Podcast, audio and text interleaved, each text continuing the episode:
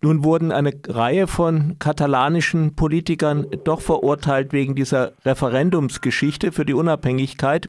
Kannst du ein bisschen den Prozess erklären? erklären kann man das eigentlich nicht. Es ist eigentlich das Urteil, was äh, von vornherein feststand. Und wer meine Artikel auf Telepolis verfolgt hat, der weiß, dass ich genau das Urteil im Februar vor Beginn des Prozesses schon angekündigt habe. Das Warum stand das fest? Ja, weil es äh, ein, politischer, ein politischer Prozess war vor einem politisierten Gericht und äh, dann fallen die Urteile halt so aus, wie, äh, wie man das im Prinzip von der Regierung aus will.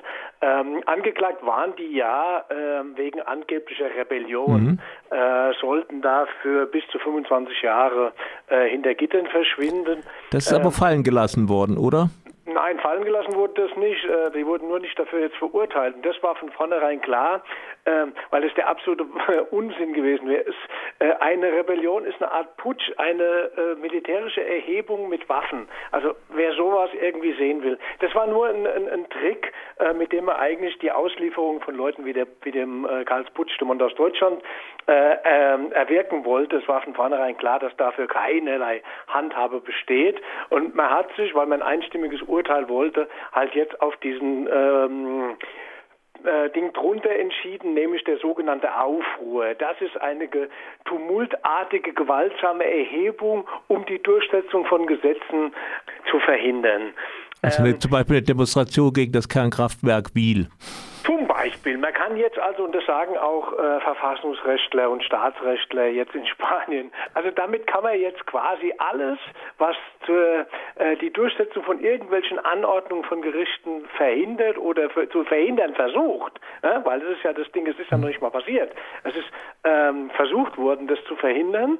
Äh, das steht auch in diesem Urteil extrem widersprüchlich drin, dass letztendlich letztlich mit einer Anordnung des Verfassungsgerichts und einer ähm, äh, Unterstellungen unter die Zwangsverwaltung, alle diese Prozesse in Richtung Unabhängigkeit erfolgreich abgebrochen wurden. Das heißt, es handelt sich nur um einen Versuch.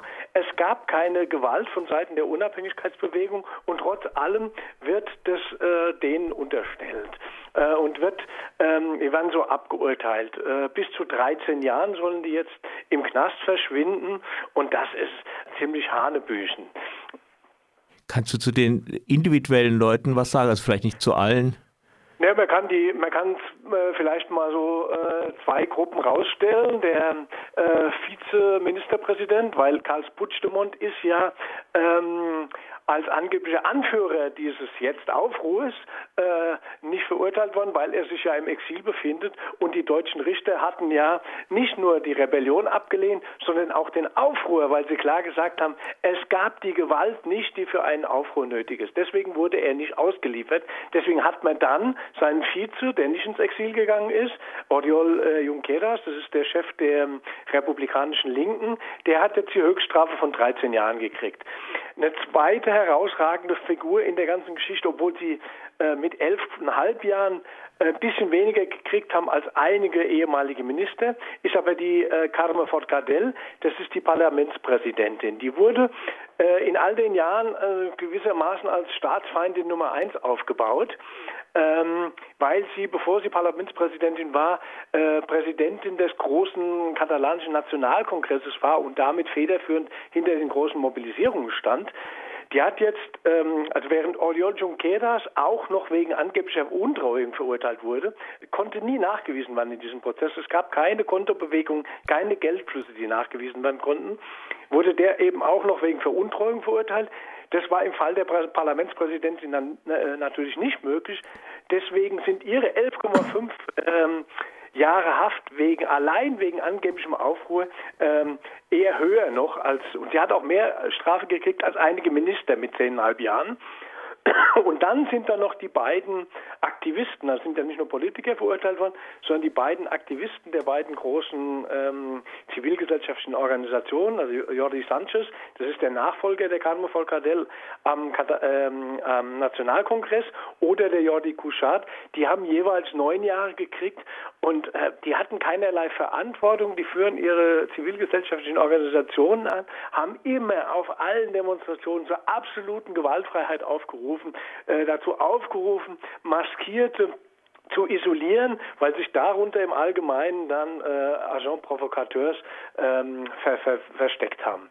Und auch die wurden zu neun Jahren wegen angeblichen Aufruf verurteilt. Das waren im Übrigen die ersten beiden politischen Gefangenen, die wurden schon festgenommen, bevor es überhaupt eine Unabhängigkeitserklärung oder eine Ausrufung der Republik gab. Wie hat die äh, katalanische Bevölkerung darauf reagiert? Wir haben schon gestern, ich meine, das ist der nächste große Punkt in diesem ganzen von Unregelmäßigkeiten gespickten Verfahren, war der nächste Punkt, dass das Urteil schon am spanischen Nationalfeiertag von muss man davon ausgehen, von einem dieser sieben Richter, die an der Urteilsfindung beteiligt waren, äh, durchgestochen wurde. Das stand schon am Samstag hier in den Zeitungen. Deswegen gab es am Sonntag schon die ersten äh, Demonstrationen. Äh, da wurde zum Beispiel der große Bahnhof in, Katalo in Barcelona Sanz besetzt.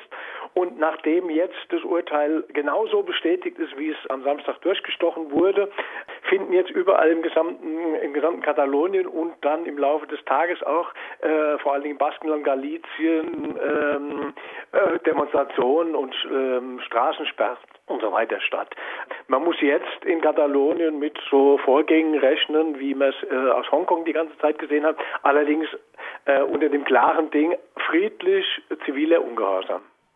Was bedeutet das für die spanische Politik insgesamt? Ja, die ist ja sowieso äh, ziemlich naja, sagen wir mal, abgetaucht. Seit vier Jahren findet sich eigentlich keine richtige Regierung mehr. Äh, in diesem Jahr, also in vier Jahren, wird, wird jetzt im November zum vierten Mal gewählt, äh, zum zweiten Mal in diesem Jahr. Ein Problem da drin ist immer die politische Instabilität über Katalonien, weil ähm, es kann keine Regierung gebildet werden äh, ohne die Unterstützung aus Katalonien. Aber wenn man den Leuten noch nicht mal äh, redet, ähm, geschweige denn das tut, was eigentlich alle für die einzig sinnvolle Lösung halten, äh, nach schottischem Vorbild ein äh, vereinbartes Referendum über die Unabhängigkeit durchzuführen, äh, dann hat man halt diese instabile Lage. Das wird natürlich jetzt über einen anstehenden äh, dauerhaften General Generalstreik ähm, über Märsche, über mehrere hundert Kilometer, die tagelang dauern werden, wo es zum Verkehrschaos im Land kommen wird. Nicht gerade besser, weil natürlich zu der politischen Instabilität jetzt auch noch eine ökonomische Instabilität kommt.